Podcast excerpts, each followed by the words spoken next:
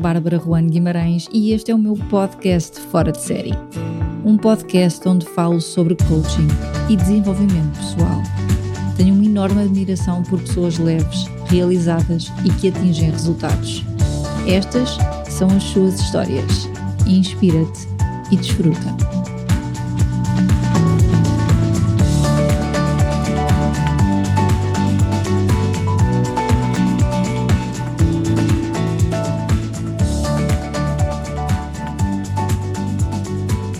Hoje estamos à conversa com André Leonardo, um açoriano de Gema.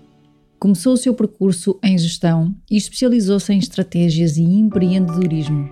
É fundador da empresa Faz Acontecer e do Mid Atlantic Hostel. Foi eleito em 2016 um dos sete jovens que estão a transformar o mundo pela Associação Pangea de Madrid. Em 2017, foi eleito também um dos 12 jovens líderes em Portugal pelo Conselho Nacional de Juventude de Lisboa.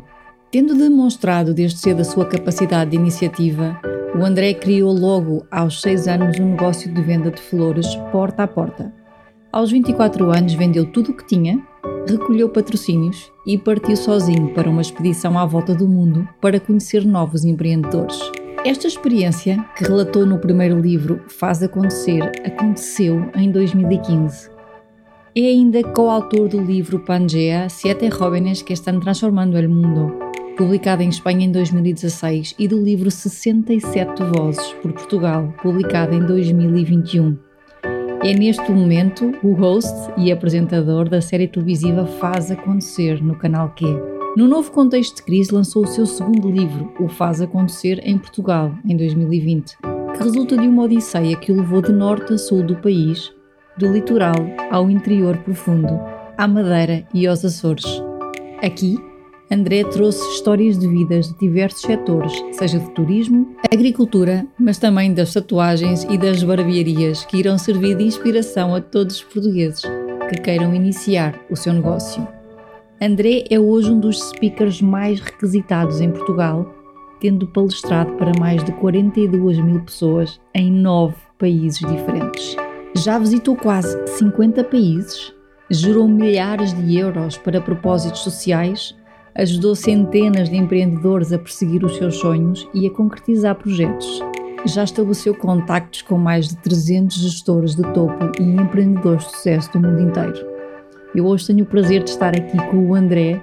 André, antes de mais, muito, muito obrigada pelo teu tempo. Sei que a tua agenda é preenchidíssima e por isso valorizo muito esta tua contribuição para o podcast e por estares aqui à conversa comigo para inspirar pessoas. Bem-vindo, André. Obrigado pelo desafio. André, estive a ver a tua bio e de facto, entre a gestão, as viagens, o faz acontecer, a televisão, as palestras, tu és muito versátil. A minha pergunta é: quem é o André Leonardo se tu definisses hoje? Olha, sabes que isso deve ser das perguntas, não exatamente essa, mas uma muito parecida com essa, deve ser das perguntas que mais incómodo me traz. Eu imagino. Estás a ver quando estás naquele jantar onde vão assim vários amigos e há uns que tu não conheces, e então o que tu não conheces olha para ti e diz assim: Olha, e tu o que é que fazes? Eu fico super desconfortável e geralmente sai uma coisa que ele consiga entender, tipo sou professor universitário, tipo, dou aulas na universidade, isso é simples, ele entende, está numa caixinha, está resolvido. Uh, a sério, a sério, eu faço, faço coisas de que gosto e acho, acho que para ser mais transversal, para eu me sentir confortável com a caixa onde me vou meter, um, eu gosto de pensar que sou uma pessoa que faz acontecer. Uhum. E a partir daí, depois isto é, é desdobra-se no programa, nas palestras, nos hostels, nas aulas, é? são tudo coisas que eu gosto de pensar que sou uma pessoa que faz acontecer coisas de que gosta, é isso. Isso é, isso é engraçado porque é um desafio que se vê em muita gente, que é quando nós nos queremos definir, encaixa-nos num padrão universal. Tipo, eu tenho que me encaixar num dos padrões que existe. E depois, quando não encaixamos, às vezes achamos que isto é sobre nós. Tipo, ok, não estou aqui a encaixar, será que eu é que estou mal, não é? Uhum. Pois, porque isto também acho que é a sociedade dá-nos um bocadinho aquela coisa de estudaste, estuda para seres enfermeiro, não é? depois tu, uhum. o que é que tu fazes? Eu sou enfermeiro, não é? e és enfermeiro toda a vida. Mas uhum. eu, e acho que uma geração que está agora a arrancar, uh, a gente já não vai atrás da profissão para a vida, a gente vai atrás de instrumentos para aplicar em várias coisas na vida, sendo que essas uhum. coisas, hoje, até neste exemplo que eu estou a dar, eu não sou enfermeiro, um, são enfermagem, amanhã são viagens, depois é uma associação NGO que a gente vai ajudar para a África, depois, depois é um OSSA, porque até gostamos de viagens, não é? depois as coisas desdobram em, naquilo que a gente quiser, acho eu. Uhum. Diz-me, quando tiraste gestão, uh, tu tens um projeto, aquilo que chamas o teu primeiro projeto, que foi o da viagem de um ano. Uhum. Que projeto é esse e, e, de onde é que isto surge? Estás a tirar a gestão e de repente dizes, vou viajar durante um ano. Sim, sim. Foi mais ou menos assim. Eu, na altura estávamos numa crise, não era uma crise humanitária que nos, que nos obrigava a andar de máscaras, e era uma crise hum, económica profunda. Falava-se na Troika, no FMI, nas pessoas a serem despedidas, não é? nos impostos a aumentar, naquela depressão profundíssima que acho que todo o país estava mergulhado. E eu eh, que gosto muito de empreendedorismo, que é a minha área, é gestão, mas depois eu especializei mesmo em empreendedorismo. Pensei assim, ok, eh, as pessoas estão desmotivadas, mas, mas há um lado para além desta desmotivação, não é? Há uma, há uma frase que não é minha, mas que diz qualquer coisa como nas crises ou tu choras ou tu vendes lenços para as pessoas chorarem. E isto é a mesma situação vista de uma maneira diferente. É só isso.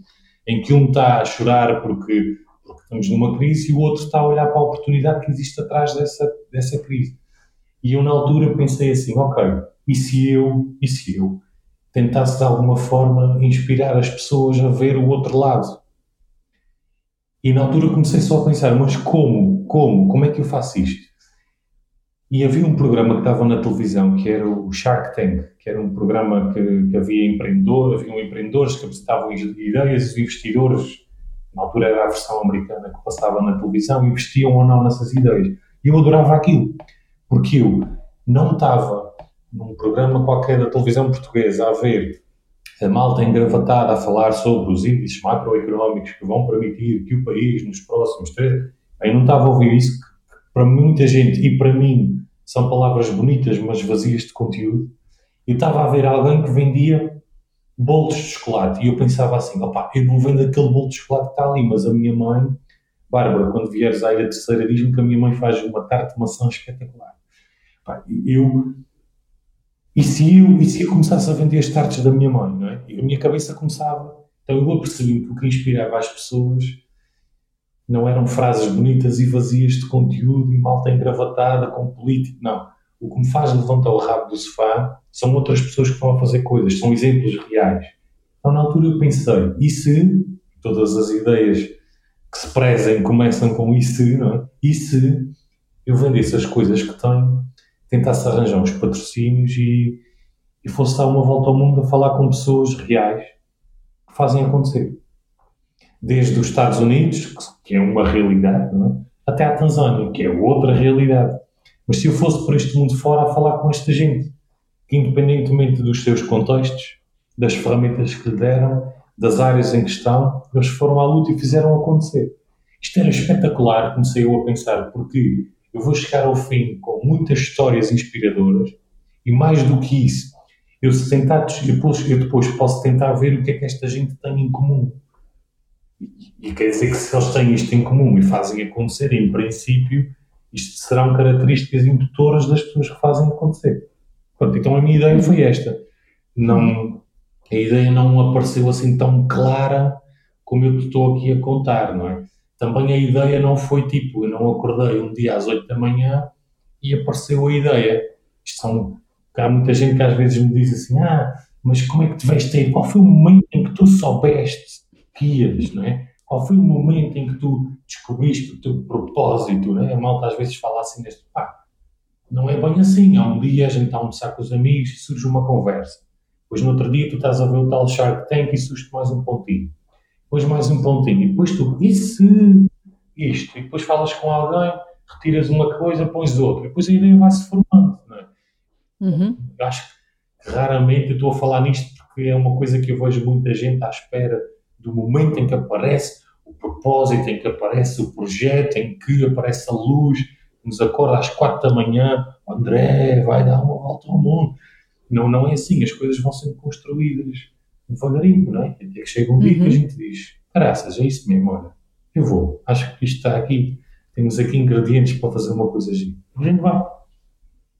Desde o primeiro dia que te lembras que isto começou a ser montado, até o dia em que foste, isto para dar aqui o enquadramento às pessoas que às vezes quando nós às vezes demoramos muito a decidir uhum. e depois decidimos e quando decidimos queremos as coisas rápido, tipo uhum. agora que eu já decidi vão lá acontecer.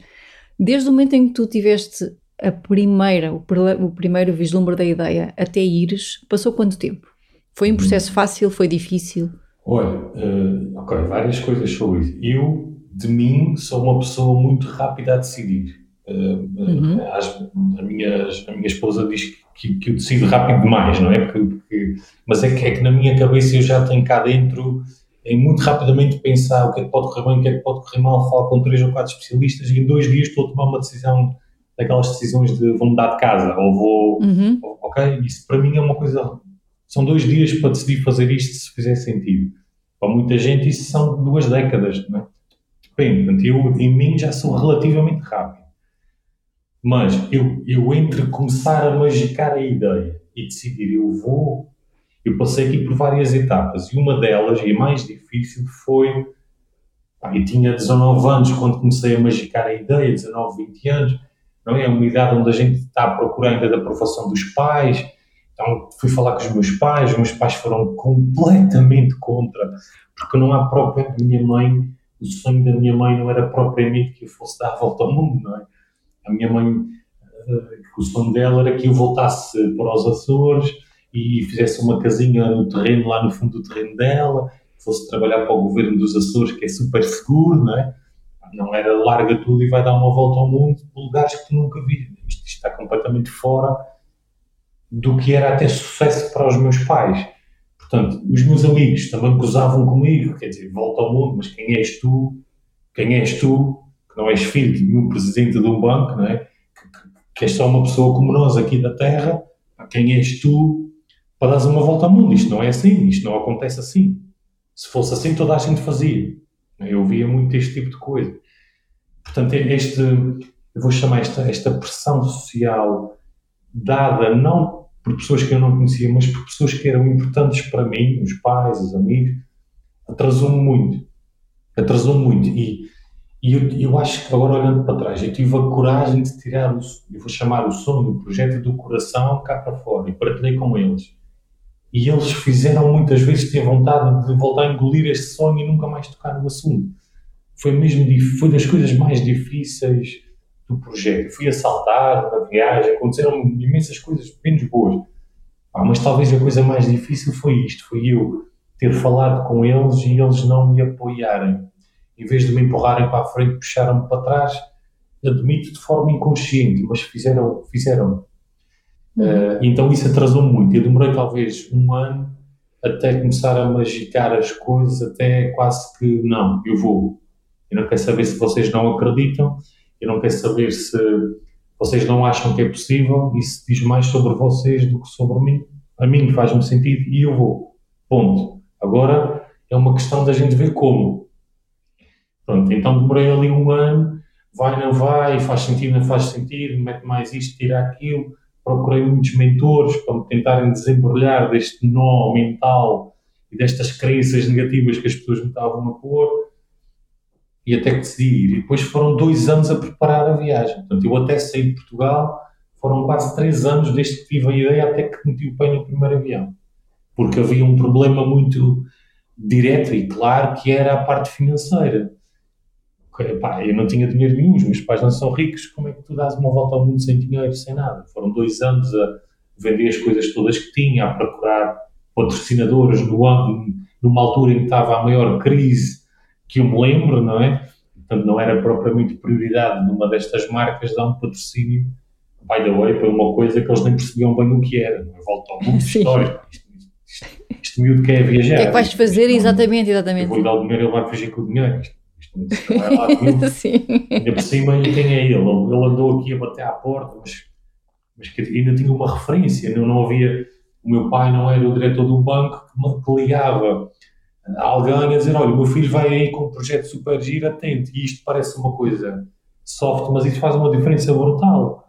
Eu era um miúdo que ligava para o geral. Eu escolhia uma empresa ao Google, escrevia o nome da empresa, fazia scroll até ao fundo da página, pegava no número de telefone que estava lá de uma, de uma empresa, não interessa marcas, mas ligava para lá e atendia uma senhora na recepção. E eu dizia-lhe: Olha, eu sou o André, estou a fazer um projeto assim assim, vou dar uma volta ao mundo, adorava reunir com o vosso diretor de marketing. E a senhora na recepção ficava um bocadinho sem saber para quem é que passava a chamada, não é? E só eu conseguir reunir com as empresas às vezes eram semanas. Quando conseguia, tinha só que os convencer no meio da maior crise de sempre a, a patrocinarem um projeto que não era compreendido. Enfim, ao fim de quase 100 contactos, eu tinha sete patrocinadores. E o patrocinador principal e o primeiro chegou ao contacto número 53. Portanto, foram 52 nãos até ter o primeiro sim. E 52 casa, nãos logo ao telefone ou ainda reuniste não, e foi não? Com reuniões, com muitos com deles reuniões, meteram okay. reunião. Eu acho que tive 52 nãos ao longo de um ano e dois meses. Foram 52 nãos seguidos. Uhum. E chegar a casa com 52 nãos e a minha mãe dizer: Então, André, o que é que se passa? Estás desanimado? E o fogo, mãe, nem imaginas o que aconteceu hoje. Fui lá um 52 e já não sei o que é que é de fazer. E ela, André, esquece. Tu nunca vais dar O que é que te fez continuar, André? Epá, eu achava mesmo que fazia sentido. Eu achava. Okay. Acreditavas achava, mesmo? Sim, eu, eu achava que fazia sentido, eu acreditava. Eu só não estava a conseguir porque ainda, as pessoas ainda não estavam a ver o mesmo que eu já estava a ver. Ok. Uh, Sim. E depois já há aqui uma outra coisa que os empreendedores têm, que é pá, quanto mais me diziam que não ia dar certo, mais aquilo me dava força do género, não, caraças, tu vais ver se não. Nem, nem tu, okay. Sabes? Isto, em vez, de, isso em ti, sim. em vez de me deitar para baixo, eu transformava isto em, em combustível. Não, epá, tu vais ver se não. Sabes? E, uh, e durante esse ano que tiveste nesta pesquisa, um ano e meio de reuniões, o que é que fizeste na tua vida? Foi toda a investir nisso ou isto era um part-time?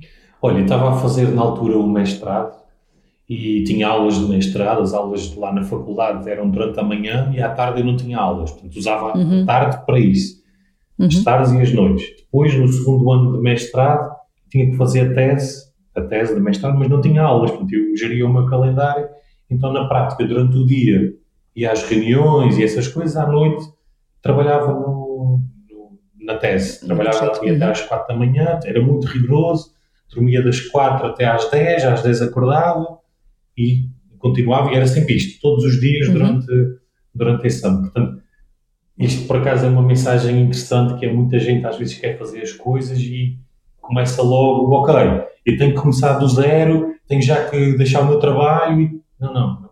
calma. Tu tens as noites, dorme um bocadinho menos, tens os sábados, tens os domingos, não é? Tenta levar até ao máximo onde conseguires a segurança que já tens. No meu caso, eu estava uhum. nas aulas, eu não ia deixar de fazer as aulas, nem fazia sentido, né? Portanto, eu fui levando as coisas o máximo que podia, abdicando de dormir, abdicando de sair à noite com os meus amigos, abdicando de uma série de coisas, que me custam, mas que fazem parte, não é? Isto na vida a gente não pode ter as coisas uh, sem um bocadinho de sacrifício, não é? Sacrifício, ok. É assim, tu, eu consigo perceber, uh, vi algumas entrevistas tuas, que tu já descobriste que as pessoas que fazem acontecer são as que exploram caminhos não é? Uhum. e não desistem. Sim. Há mais alguma coisa que tu tenhas descoberto de quem faz acontecer? Sim, há uma coisa que, que, que é muito leve, mas que é uma característica, Bárbara, que eu acho, que eu acho não, que, que 100% das pessoas que eu entrevistei têm. É uma coisa leve, relativamente fácil de explicar, mas que faz uma diferença brutal, que é as pessoas que fazem acontecer sentem-se responsáveis pelo seu futuro, pelos seus objetivos mesmo quando isso não depende deles. Ou seja, okay. ou seja, vou dar um exemplo. Imagina lá que eu quero construir um hostel. E para isso eu tenho que falar com o arquiteto. o arquiteto. É a minha responsabilidade ir falar com o arquiteto. Eu vou falar com o arquiteto. O arquiteto faz o desenho e põe o desenho na Câmara. E a Câmara leva em média seis meses até aprovar. Pronto. E posso esperar seis meses. Posso esperar seis meses. Ou então posso deixar passar dois meses ao fim de dois meses eu ligo para lá todos os dias. todos os dias, não depende de mim, depende de alguém da Câmara aprovar. Mas se eu ligar para lá todos os dias, todos os dias, opa, se calhar aquilo em vez de demorar seis meses, vai levar cinco. Porquê? Porque eu sou chato para caraças, porque vou lá todos os dias, porque eles. Ou seja, eu mesmo quando não depende de mim, tento, entre aspas, influenciar ao máximo para as coisas irem da forma como eu quero. Sem passar por cima de ninguém, sem chatear ninguém, no sentido de sem cometer nenhuma ilegalidade ou o que seja. Mas espero que este exemplo tenha servido para, para Sim, perfeitamente. Que... É mesmo quando não depende de ti, tu, fa tu fazes o que tu podes para fazer com que a pessoa que tem a responsabilidade faça isso, acontecer. Isso, e quando depende de ti, tu fazes, tu não deixas na mão de, de, dos outros, tu sentes-te super responsável, tu vais atrás, tu não desistes, uh, e até quando não é contigo, tu fazes, tu influencias a pessoa que tem essa responsabilidade ao máximo, uhum. entendes? Todas as pessoas que fazem acontecer com o entrevistei têm isto muito vincado. É uma responsabilidade uhum. muito grande, que parece uma coisa fina, parece uma coisa leve, mas faz uma diferença grande, muito grande mesmo. Não, faz, faz diferença e agora o que, o, o que me fez lembrar é aquelas pessoas que pensam, ah, mas eu não vou incomodar, ah, mas eu não vou ser chato, mas se a intenção é boa e se, não é? Se não há, se não estás a prejudicar ninguém, porque não, não é? Porque não? Sim, eu, eu, não é, não, é assim, em Portugal eu acho que a gente às vezes tem falta de descaramento, é? e, eu, e é preciso ter descaramento, porque se tu não okay. tiveres descaramento as coisas não acontecem, simplesmente, uhum. não acontecem. Se tu tiveres o descaramento de, naquele exemplo que eu dei, ires à Câmara todos os dias, todos os dias, e tenho a certeza que as coisas vão andar mais rápido. Tu fizeste isso? É, eu, eu na Câmara fiz isso, mas não foi durante quatro meses. Fiz isso para, para aprovação ali durante um mês. Mas já tive outros casos mais atrás de, de, conferências que eu queria convidar os oradores a virem e de eu ir lá todos os dias, porque não me deixavam falar com este empresário que eu queria convidar, porque porque ele tinha uma agenda complicada, porque era uma pessoa famosa, enfim, a história era longa de contar, mas eu ia lá todos os dias, fui lá todos os dias durante três semanas. E ao fim de três semanas consegui falar com ele. Mas se eu não vou lá, ainda estava à espera. Já passaram uns anos, ainda estava à espera. Portanto, isto para dizer o quê? A gente tem que. Se a gente não for atrás das coisas que quer, então quem é que vai? Não é? Sim. Se a gente não for atrás daquilo que acredita, então é, é que o, sol aparece e vai embora todos os dias e a gente, os 80 anos que cá estamos, passam e, e está tudo bem. Só que não acontece e, e, eu não quero que não aconteça, não é? Eu quero que aconteça. Tem que ir atrás das coisas, não é? Pronto, é. Isso é uma pérola preciosa para, para aquelas pessoas que eu vejo que têm as crenças de o que é que os outros estão a pensar. É? E o que é que os outros vão pensar de mim? E aí isso tudo cai por terra. Não, não, há, não, há, não há tempo nem espaço para pensar Uhum. Porque tu dizes assim: eu vou ter com um empresário ou com um empreendedor e vou falar, vou lá ao escritório durante uhum. 15 dias e ele vai me ouvir e eu vou convidar e eu vou chegar a ele. E eu conheço pessoas que poderiam dizer uhum. o, que é que ele vai, o que é que ele vai pensar de mim, não é? Ele grande chato, aquilo que tu disseste, grande, sim, sim, grande chato. E tu, e tu não pensas nisso?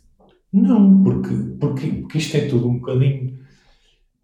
Sabes que. Hum, a esperança média de vida em Portugal está para aí nos 80 anos, não é? se correr Sim. bem. Se correr bem, não é? Por isso o que eu penso muitas vezes é assim, isto aqui uns anos já ninguém se lembra se foi lá três semanas, se foi lá uma, não interessa nada o que é que ele acha, o que é que ele não acha. Tão não interessa bom, nada. Sim. O que interessa mesmo é se eu, se eu me, me, preenchi nos meus projetos, isso interessa. Se eu vivi plenamente, isso interessa. Uhum. Para mim, uhum. isso interessa. Uhum. Portanto, isso é muito mais importante do o que é que ele vai achar e não vai achar e vai dizer e coitadinho e pá, não me interessa isso, não me interessa nada, nem sequer perto de interessa. A pensar nisso, porque, não é? porque a gente está aqui é para viver, não é, não, não é para não é para andar aqui com coisas que o outro disse e o outro que fez, as pessoas às vezes realmente perdem tempo com porcarias que não interessam para nada e prendem-se em coisas que não interessam para nada e que se elas às vezes olhassem um bocadinho mais para, para a big picture, não é? Uhum. Eh, caía logo por terra uma coisa dessa. Sim. O André Leonardo tem medos? Medos? Tenho. Tenho um medo que, que. Ok. Tenho um medo. Um medo principal que eu tenho é de não. de não uh, de não viver plenamente, sabes? De, eu tenho muito aquela coisa que vai bater com a conversa que a gente estava a ter, que é pá, não me faz sentido nenhum estar aqui 80 anos e não viver. E não viver, e não, e não estar, e não viajar, e não. E esse medo sobrepõe os outros medos todos do que é que o outro disse e o que é que o outro fez. Passa por cima disso. Esse, esse é o mais forte de, de todos. Portanto, é um medo que me ajuda. E depois tem outros medos que são bons, que é tipo, pá, estou a ver ali aquele penhasco, era altamente e até à ponta do penhasco, mas, mas eu tenho medo de cair, portanto não vou. Portanto, esse medo até é protetor para mim e eu quero deixá-lo estar. Mais recentemente, como fui pai, uh, tenho um bebê com 3 meses, ganhei assim uns, uns medos diferentes, que é, não é bem o que é que me pode acontecer a mim, é tipo, se me acontece alguma coisa, uh, como é que ele fica, sabes? Então, às uhum. vezes, agora estou aqui no, numa gestão de novos medos que eu não tinha, mas uhum. como tenho aqui uma, uma, uma, um terceiro ser na família, um, ganhei aqui os outros medos que ainda estou a geri-los. Como é que vou uhum. encaixar isto com as minhas viagens à Palestina? E, ok, sabes, estou aqui ainda um bocadinho a geri-los, mas, mas acho que vou encontrar, vou encontrar de certeza uma maneira de de, de tê-los e de passar por cima deles, porque acho que na vida não é sobre a gente não ter medos, é sobre a gente ir mesmo com medos. Mesmo com medos. E eles não desaparecem, nós é que aprendemos a lidar com eles, não é? é engraçado que os, é, que os teus medos são relacionados com ou sobrevivência uhum. ou algo emocional, mas não tens medos quando toca ao empreendedorismo. Isso não existe. Não, porque o que é que pode acontecer? O que é que, o que, é que pode pior acontecer? pode acontecer? Sim, Exato. O que é que pior pode acontecer? É é, lá está, é a pessoa achar que eu sou maluco, está bem, e então? E o que é que pode acontecer eu fazer um hostel e não dá certo? Está bem, e então, pronto. Eu não sou louco, não é? Eu antes de, de montar um hostel, eu estudo, eu faço os planos de negócio, eu, eu tenho três ou quatro backups. Se não correr mal, a gente vai tentar assim, se correr muito mal, a gente vai tentar assado. Eu tenho quase um plano Z, ok? Sim. Mas, isso dá-te confiança ao plano dá-me, Dá-me, dá-me, e torna-me uma máquina. Se há coisa que isso é bom é, é, no plano A, no B e, e até ao plano Z. Mas e se o plano Z falhar, pá, pronto, e então? Ok, a vida vai de arranjar outra solução, a gente está de ver, isto não vai acabar, está tudo bem, a gente está a dar a volta às coisas, pronto. Eu confio, eu acho que confio muito em mim.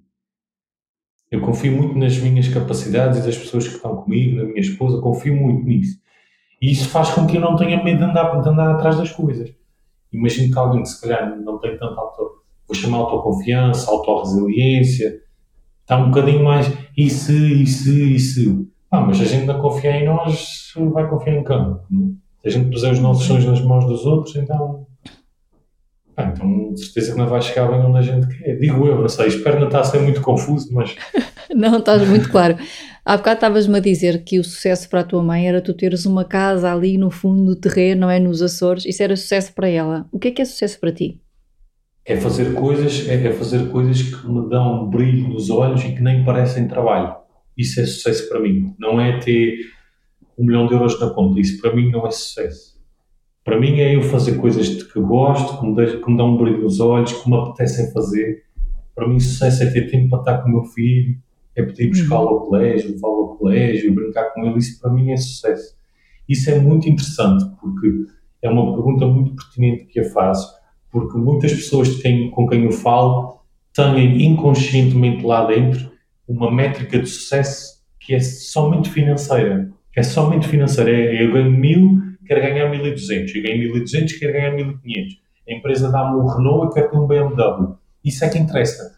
E para mim, claro que há um nível de conforto que eu tenho que ter para viver, é óbvio, mas, mas, mas, mas para mim sucesso é fazer coisas que eu gosto e ter tempo livre para estar com as pessoas com quem eu quero. Se me pagassem 5 mil euros por mês para fazer uma coisa que eu não gosto, agora eu não ia. Garanto-te que não ia. Porque uhum. não bate com o meu conceito de sucesso. Seria até uma prisão para mim. Estava desalinhado. Estava completamente desalinhado. Uhum. E, uh, e, pronto, é muito, acho interessante as pessoas pensarem, mas o que é que é sucesso para mim? O que é que, isto é uma pergunta muito interessante, porque a gente às vezes vai atrás inconscientemente de um sucesso, muitas vezes financeiro, chegamos lá e aquilo não nos diz nada. E, uhum. e, tu e eu, de certeza, conhecemos pessoas que têm muito e que são altamente infelizes e pessoas que têm pouquíssimo e que estão sempre com um sorriso no rosto, não é? Está tudo bem. Portanto, não é, só, não é sobre ter dinheiro. Sim, naquela cadeia de alinhamento o teu sucesso está muito relacionado com os valores. Está muito cá em cima. Eu ouvi um vídeo teu a dizer que uh, se algum dia eu ouvir alguém ver o que eu escrevi ou ouvir o que eu falei e disser aquilo que eu vi de ti mudou a minha vida, já tinha valido a pena. O que é que te faz querer mudar vidas? Eu, eu há uns tempos uh, li uma frase que fazia algum sentido, que dizia que eu, enfim, isto pode ser um bocadinho o propósito, sinto que esse propósito depois se desdobra em coisas diferentes, mas é um bocadinho aquela coisa de transformar corações vazios em corações cheios. Eu vi isso alguns e isso mexeu um bocadinho comigo. Foi, é isso, é isso. É isso que eu faço, é isso que eu gosto de fazer à minha maneira.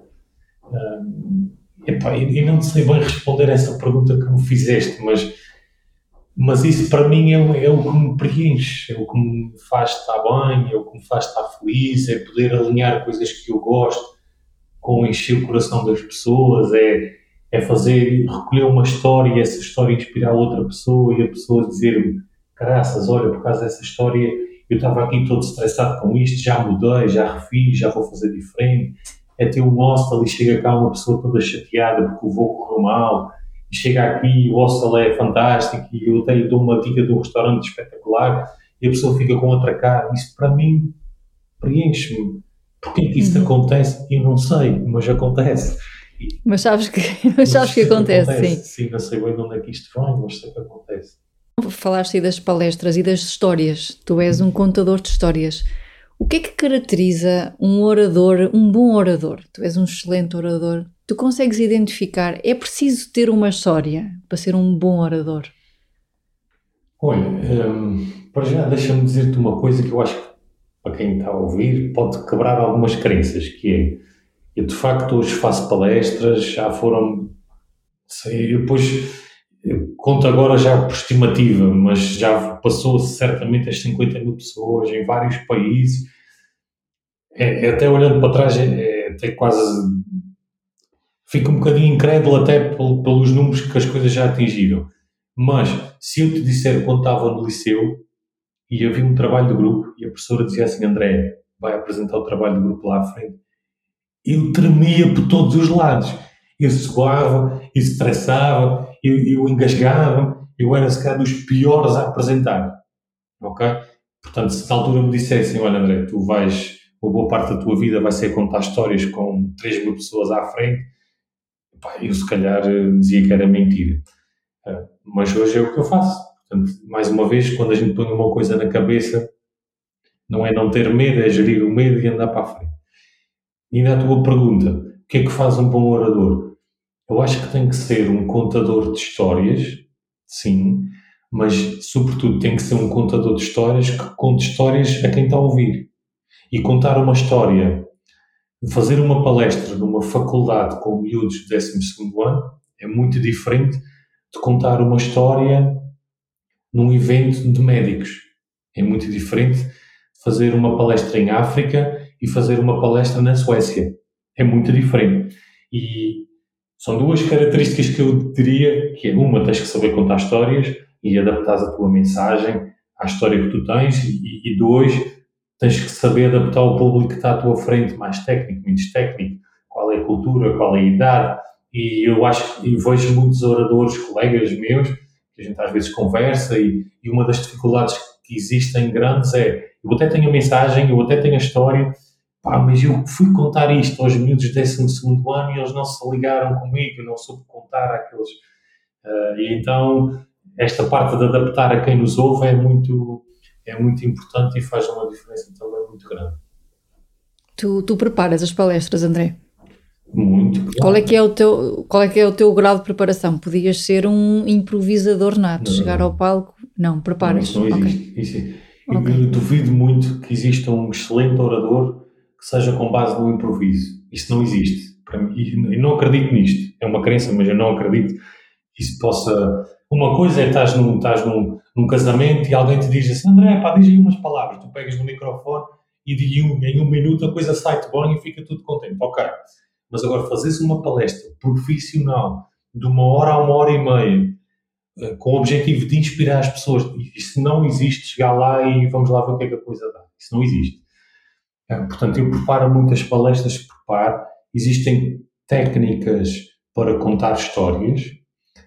Eu estudo muito, eu já fiz muitas formações em Portugal e no estrangeiro. Um, e, e, tenho, tenho o meu método para contar essas histórias e para me preparar para cada uma das sessões. Né? tenho esse método, fui desenvolvendo. tipicamente, para cada palestra hoje em dia, se calhar perco depende do que é, mas posso levar de 8 horas de um dia de trabalho a 3 dias de trabalho a preparar a palestra. Ok. Uhum. Pelo menos. Okay. Tu disseste que estudaste, fizeste muitos cursos sobre como dar palestras, Sim, sobre, sobre, como contar histórias? E às vezes coisas diferentes, sobre como uh, storytelling, uh, teatro, uh, porque, porque quando tu, no fundo, quando tu estás a dar uma palestra, tu estás a contar uma história e, e, e tu estás a usar a tua a tua linguagem verbal, mas, mas também a linguagem não verbal, o teu corpo, não é? estes gestos. E, então aqui achei a dada altura que podia fazer sentido aprender um bocadinho de teatro. Porque às vezes eu tenho que explicar-lhes que estava na Índia e que aconteceu isto e aquilo e, e, e estava lá e, e tenho que fazer gestos para eles visualizarem uma coisa que eles não estão, eles estão a ver o que eu estou a fazer em Papa, estão a ver quando eu estava em África, não é? Portanto, eu tenho que os fazer ver com gestos aquilo que eu estava a viver. Então também aprendi um bocadinho de teatro. Enfim, fui aprendendo assim um bocadinho de coisas que achava que me podiam ajudar. Mas confesso que uma das primeiras coisas que eu fiz e que me ajudou muito foi dar palestras para o, ensino secundário. Porque o ensino secundário é aquele público que, hoje em dia, então, é tu entras, eles olham para ti, tu tens 15 a 20 segundos da atenção deles. Ao fim de 20 segundos, se aquilo não interessar, eles pegam no telemóvel, eles estão na brincadeira com o colega para o lado e tu tens 20 segundos para captar a atenção deles e tens que continuar a captar a atenção deles a cada 30 segundos, porque basta em 30 segundos tu não seres interessante que eles desligam logo. Ok? Eles estão ali porque o professor disse para eles irem para ali, senão eles nem querem estar ali. Então, fazer palestras para alunos do ensino secundário foi o que eu fiz muito no início e ajudou-me brutalidades, porque eu fui posto à prova a um nível confesso hoje em dia nas empresas não sou. Não sou. É esse Como assim? Hoje em dia a grande dificuldade é, é, é, eu hoje em dia sinto responsabilidade, tipo, a empresa X paga-te para tu falares para os seus colaboradores, são 200 pessoas, as pessoas tipicamente estão ali, querem ouvir, querem aprender, vem alguém de fora, estão ali sedentas para, para te ouvir. Portanto, estão atentas ao que tu vais dizer, em princípio, há exceções, mas estão ali para te ouvir os alunos do ensino secundário não estão ali para te ouvir. Eles não te querem ouvir. Eles só acham que é porreiro, em vez de ouvir o professor falar de matemática, irem para o auditório. E isso é fixe, mas de resto eles não te querem ouvir. E, portanto, o nível de esforço, de, de storytelling, de, de, tudo e mais alguma coisa que tu tens que ter é muitíssimo superior àquilo que tens que ter nas empresas. Nas empresas é mais aquela responsabilidade de adaptares o, a tua mensagem, o teu storytelling às mensagens fazem sentido para aquela empresa, mas a nível de discurso, de esforço, uh, não, há não há uma necessidade tão grande como no secundário. E, portanto, se, tu, se tu te safares, entre aspas, se tu fizeres um, uma boa performance no secundário, quando chegares às empresas vais arrasar. O que é que tu já sabes que, já, que funciona, André, para captar a atenção do público? Se pudesses três dicas, o que é que tu dirias? Olha, histórias reais, genuínas, contadas com humildade resulta sempre. Todas as vidas, toda a vida e mais seis meses, resulta sempre. Porque as pessoas revêem-se numa história real. E caramba, fogo, ele foi para a Índia, o quê, conheceu este senhor, e, foi, e aquilo, e o senhor tinha aquela vida assim, assim, e pá, fogo. As pessoas ficam ali atentas à história que tu estás a contar, não é? Porque, porque é uma história real. E por trás dessa história há uma mensagem. Essa mensagem aplica-se ao dia a dia deles. Então estão ali a consumir uma história que aparentemente não tem nada a ver com o dia a dia deles, mas depois a mensagem que tu trabalhaste e tu escolheste aquela história da Índia, neste exemplo que eu estou a dar propositadamente, para ir bater nesta mensagem, depois é uma mensagem que se aplica a eles. Portanto, histórias reais resulta sempre. Sempre, sempre, sempre, sempre. E a história real, genuína, verdadeira, não é como também, eh, enfim, algumas pessoas às vezes fazem, que é empolam uma história, uh, dramatizam demasiado, o público também cheira isso e depois não resulta. Uma história real, aconteceu, contada com humildade, uh, resulta sempre. Sempre, sempre, sempre, sempre, sempre. Toda a gente tem histórias, André, porque a tua história é rica, não é? Tu foste viajar durante um ano e lutaste para ter os patrocínios, mas pode haver aquelas pessoas que dizem assim: opá, eu tenho uma vida relativamente normal. Que história é que eu vou contar? Toda a gente tem uma história. Tu que já tiraste cursos sobre isso. Eu acho que é um bocadinho tu, tu estares atento, porque eu, eu de facto uso histórias de viagens, eu uso histórias de viagens, mas também uso histórias com a minha esposa e com o meu filho em casa. Também uso histórias de quando vou às tascas com os meus amigos, eles me dizem isto ou aquilo e acontece a história. Entendes? Uhum. Ou seja, é estar tenho, atento. Sim, tens que estar atento e, e alguém diz-te uma coisa ou uma situação propicia uma mensagem tu pensas, hum, realmente, isto passa aqui uma história.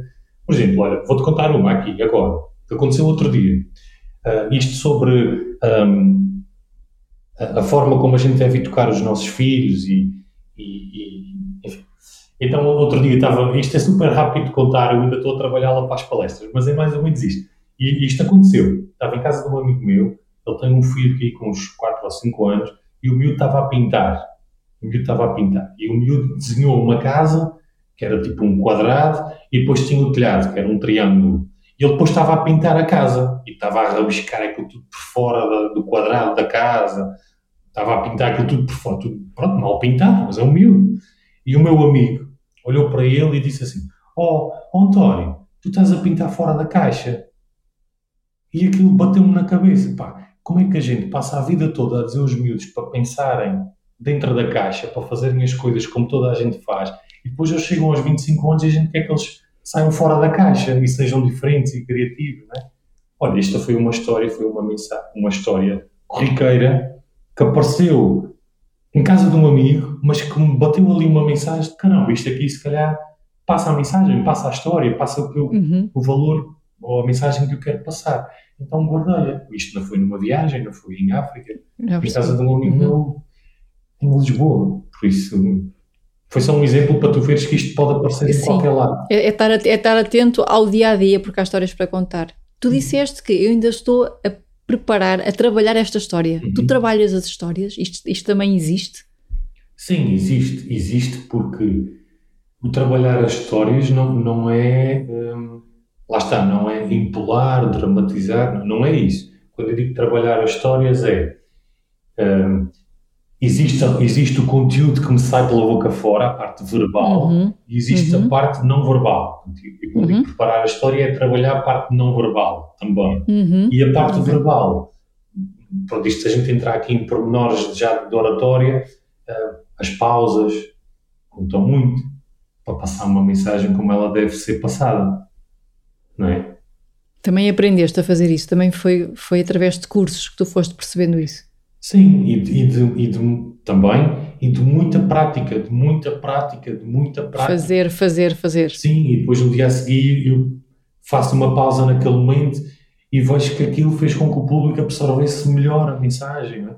Então a, a gente prepara aqui um bocadinho a história e o preparar não é impular, não é dramatizar, é preparar, é preparar ela está em bruto, uhum. é? agora tem de ser uhum. ajustada, trabalhada. Será qual é a mensagem que eu vou passar mesmo por trás desta história? É esta da criatividade, é do pensar fora da caixa, é o outro, não é? Não sei, tenho, tenho que pensar. Ok. Tu não gostas muito que digam que tu tens sorte. Fala-nos sobre isso. Detesto. Detesto. Porque, porque, é muito redutor, é muito redutor. Uhum. Tu, tu chegares ao fim e dizeres assim, a Bárbara, fogo, a Bárbara tem uma sorte, vê lá, tem um podcast, tem milhares de, de pessoas a ouvir, sponsors, em grande vida, ela acorda de manhã, fala com este às 11, fala com aquele e tal, aí a grande vida, assim também eu. Grande sorte. Isto é redutor e, e todas as horas que estão por trás, e até tu chegares aos milhares, milhões de visualizações, quantos, quantos meses, anos, décadas tiveste a partir pedra, não é? E o tempo que tu levas a preparar uma entrevista, é redutor chegar ao fim e dizer, aí a Bárbara teve uma grande sorte. E o André volta ao mundo, aí havia aquela foto na Tanzânia, grande sorte. E o resto, e o que está por trás? Só, só acha, só acha que, que isto é sorte quem nunca fez nada. Só pode. Porque quem já fez alguma coisa sabe o trabalho que as coisas dão. Eu não estou a dizer que com Einstein a, sorte não caiu na sopa. Eu não digo que não. Mas os outros 99, que onde eu me incluo, e tenho a certeza que é tu te incluís também, Bárbara, isto é amassar todos os dias. É levantar cedo, é deitar tarde, é abdicar de horas familiares, é acreditar quando mais ninguém acredita, é fazer. Às vezes a gente está estando já não sabe bem porque é que está a fazer, a gente está completamente perdidos, no outro dia está super encontrado, um dia está a rir, um dia está a chorar, e a gente depois chega lá. É muito redutor e fico mesmo chateado quando me dão uma pancada nas costas e dizem: Ei, grande sorte, grande sorte. O que, o que é que tu respondes? Se há alguém que tem confiança, manda-o para o outro lado. Não posso dizer aqui. não posso dizer aqui. Palavrão que digo. Se há alguém que eu, que eu não conheço, tento uh, desmistificar um bocadinho o que é que está por trás, sem ofender a pessoa sem ser assim okay. tão direito, mas tento desmistificar Sim. um bocadinho. Se a pessoa okay, começa ali a bater e a dizer não, não, foi sorte, está bem, pronto, ficas na tua, fico na minha. Ok, ok, discordo, mas ok. Diz-me uma coisa, André, fala-me das tuas formações, que eu vi que tu tens formações exatamente disso, de saber dar palestras, de saber contar hum. histórias, não é? Tens duas formações hoje em dia? Olha, é, acho que eu dou Sim. Sim. Uh, e, e, tenho uma, que deve ser coisa que eu faço em 90% do, do tempo, que são palestras motivacionais. Na prática, as empresas gostariam de motivar os seus colaboradores a, a fazer acontecer, a estarem mais proativos, a serem resilientes, gostavam de agendar um dia em que há um team building, mas que no final há alguém que vem de fora lhes passa aqui uma história inspiradora para eles uh, estarem no resto do, do ano motivados. Isso é o que eu faço em grande parte do tempo, são palestras motivacionais. Depois, como eu de facto desenvolvi esta, esta coisa de falar em público e de contar histórias, e como eu próprio tinha muitas dificuldades em fazê-lo, agora acho que estou num pé em que posso tentar ensinar pessoas que passam as mesmas dificuldades que eu passei. Posso atalhar aqui algum caminho. Então tenho uma formação que é de falar em público. Falar em público pode ser desde que queres dar uma palestra e eu vou-te ensinar a fazê-lo, pode ser desde tu és diretor de uma equipa, tens 20 pessoas abaixo de ti e nas reuniões de equipa tu ficas engasgado. Como é que isto se resolve? Então tenho essa formação também que, que, faço algumas vezes. Depois tem também depois uma outra que é mais para trabalhar com as equipas, não é tanto com quem gera as equipas, é mais com as equipas, que é, como eu te disse no início, eu fui pelo mundo e agora tenho aqui as características das pessoas que fazem acontecer. Então é uma formação onde eu ensino estas características às equipas. Fazemos uma série de dinâmicas para elas perceberem que a tal responsabilização que a gente falava há pouco é uma coisa importante. Como é que isto se pode interligar no dia a dia e que dinâmicas é que há para eles aprenderem, aprenderem ou verem que ser responsável, responsável aqui no sentido de responsabilização por aquilo que fazem e pelos objetivos, os seus os da empresa, pode dar frutos. Quem diz esta diz outra. E tem corrido bem também, se bem que, como dizia, as palestras é sem dúvida o super best-seller, é aquilo que mais que as empresas mais procuram. Eu acho que tu também conheces o Pedro Vieira, agora até quando sim, falaste sim, da. Não é? Conheces o Pedro. Sim, não sei se coaching faz parte das tuas formações, porque quando tu me disseste daquilo de um, eu era muito tímido e eu não conseguia falar em público, eu lembro-me do Pedro que tem mais ou menos uma história parecida, uhum. não é? Ele também não conseguia falar em público, quase ficava sem ar e hoje em dia é um orador sim, também. Coaching, coaching faz parte do teu processo? Olha, eu já fiz formações de PNL programação neurolinguística, já fiz depois estas coisas que falava do teatro, de storytelling, de coaching, especificamente de coaching eu ainda não fiz, vou fazer em maio. Já agora, fora a publicidade, vou fazer com, com o Jorge Coutinho, que é, que é um amigo pessoal e é uma pessoa que, que, que eu gosto muito e que admiro muito, mas eu vou lá não para aprender a ser coach, Uhum. mas porque tenho a certeza que aquilo me vai dar ainda mais ferramentas para eu fazer acontecer as minhas coisas, eu aprender como é que posso ir do plano do, do ponto A para o ponto, ponto B, A. como é que eu uhum. posso até ajudar alguns amigos que me pedem informalmente ajuda.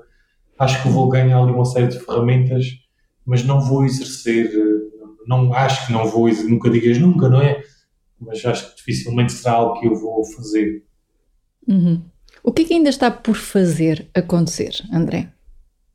Epá, tanta coisa, porque os sonhos vão se renovando, não é? Dentro daquele tal encher eh, corações, transformar corações vazios em cheios, as coisas vão se renovando, não é? Fazes uma volta, fiz uma volta ao mundo e depois, e se eu fizesse um livro? Esta viagem que foi acompanhada por muita gente, possa agora chegar ainda a mais gente, possa ficar aqui escrito, uhum. ok, está um livro. Okay, e se agora a gente fizesse um programa de televisão e se pudesse chegar ainda a mais gente, ok?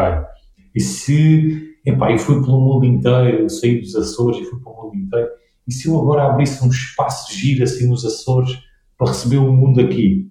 Epá, isso era lindo! E se, e agora está-se a formar aqui um outro sonho na minha cabeça, e se eu, quando o meu filho tivesse 5 anos, a gente fosse dar a volta ao mundo? E pá, isso era lindo! Então os sonhos vão se renovando, não é? Vão, vão, tu chegas a um e depois aparece outro e, e desde que alinhados com os teus valores, com o teu, vou chamar propósito, com as coisas que tu gostas e desde que vais conseguindo ter alguma sustentabilidade financeira, está tudo bem, as coisas vão aparecendo e vão acontecendo e é simples, a vida é mais simples do que às vezes parece, acho uhum.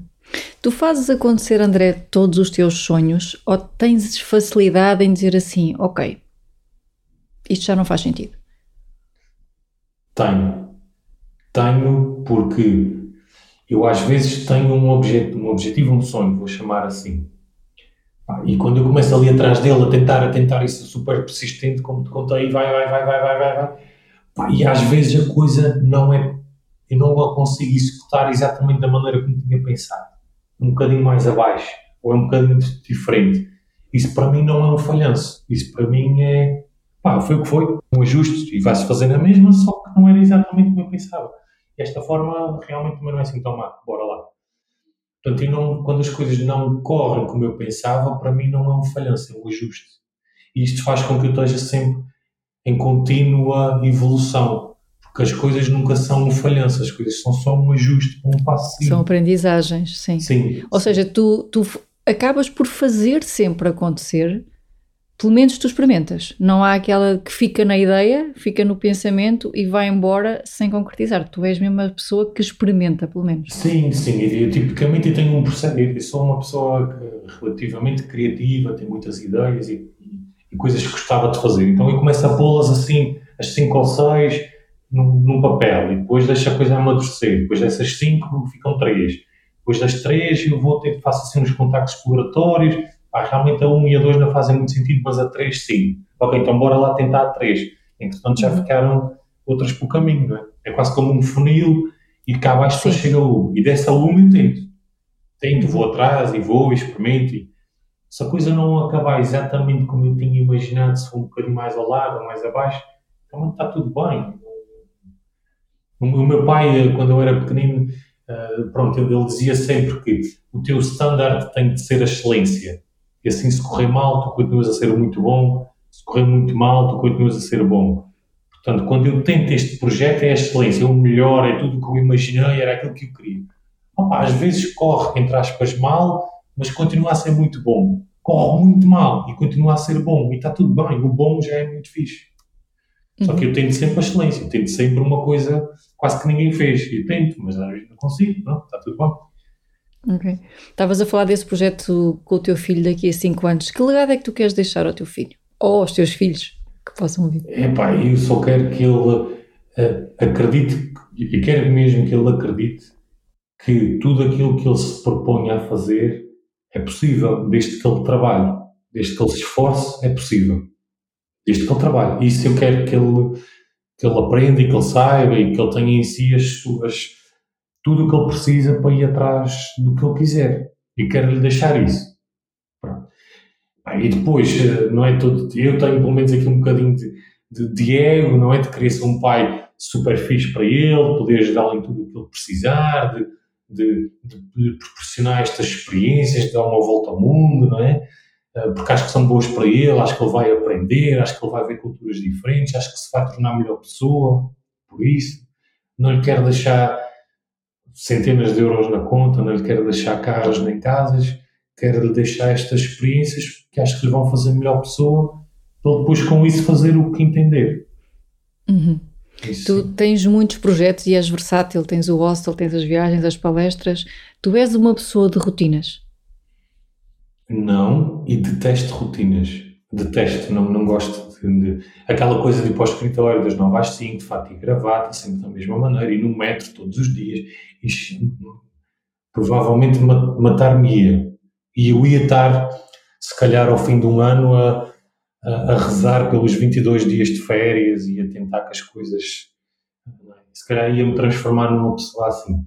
Felizmente, pronto, consegui canalizar as coisas de outra maneira. Não tenho uma rotina, faço coisas diferentes. Se calhar, até para não ter uma rotina, também procuro coisas diferentes.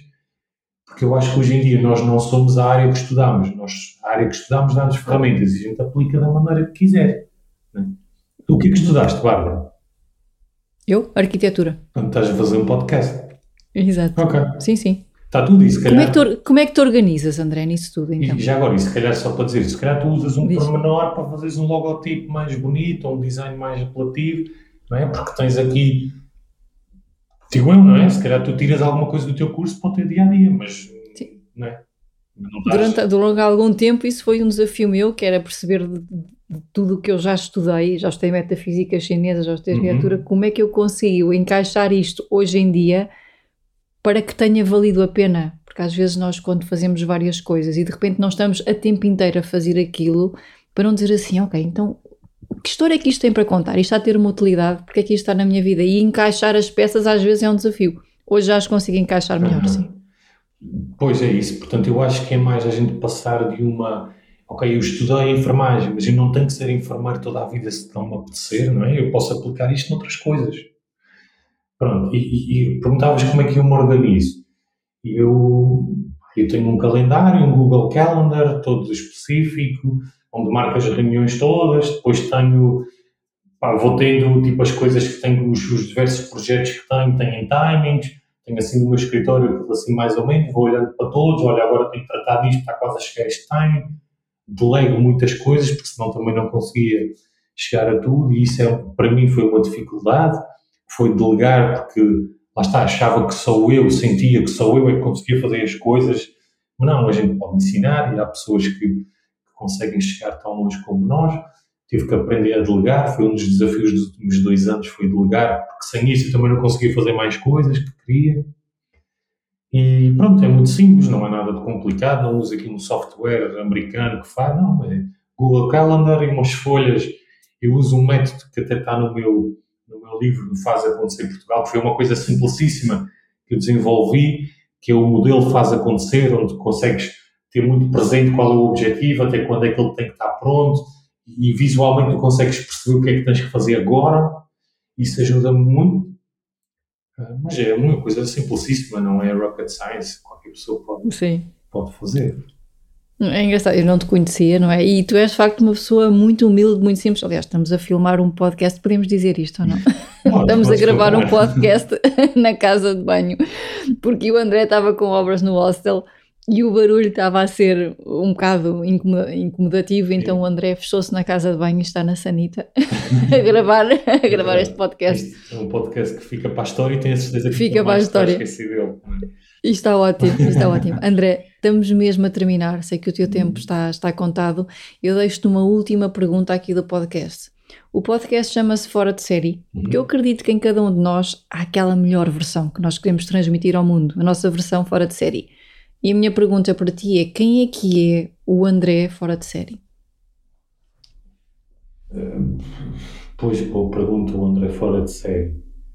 Pá, o André fora de série acho que é o André que quer e que tenta pá, dar o melhor ao filho, à esposa, aos pais, que tenta estar presente e que em paralelo com isso vai atrás das coisas que acredita e que quer e que, e, e, que não passa, não está a passar certamente por este mundo sem consciência. Está muito consciente de que isto é limitado, tem que ser aproveitado e, como tal, vai atrás das coisas que quer.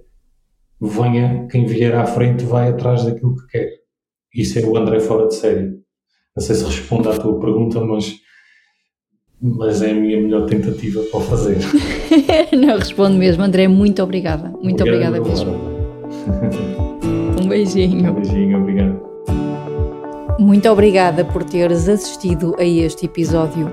Acredito que leves daqui informação preciosa. Envia e-mail para sugerir pessoas inspiradoras. Este é um podcast para ti, onde quero partilhar dicas e inspiração. Se te fizer sentido, o e-mail é info@aboutlife.pt.